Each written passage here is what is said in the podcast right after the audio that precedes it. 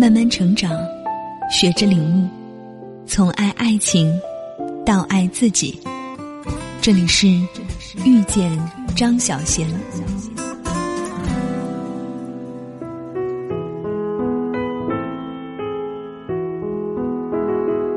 你曾经跟踪过别人吗？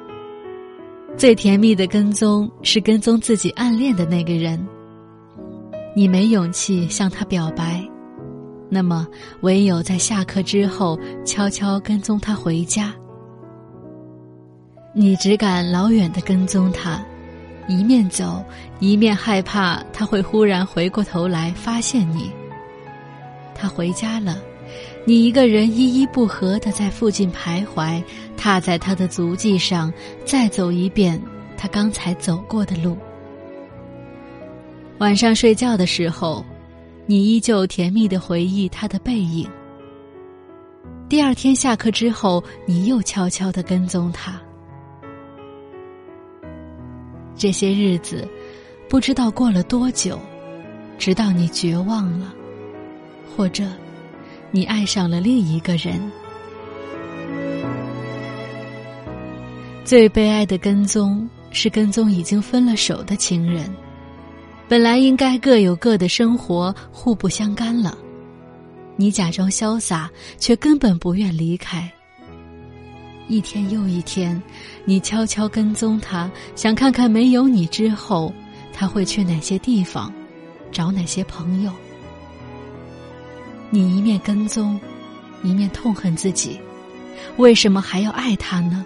为什么会卑微到这个地步呢？你一边叫自己不要再跟踪他，一边却死死的跟在他后面，小心翼翼的，生怕被他发现。到底这样子的跟踪，要跟踪到什么时候？也许。是要等到他爱上了别人。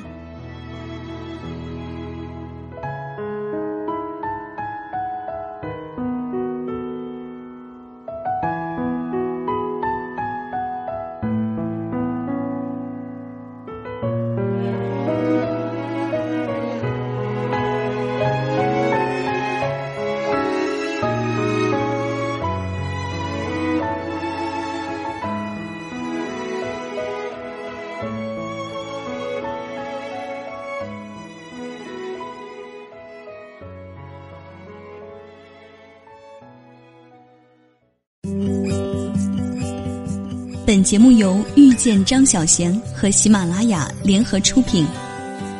更多精彩内容，敬请关注微信公众号“遇见张小贤”。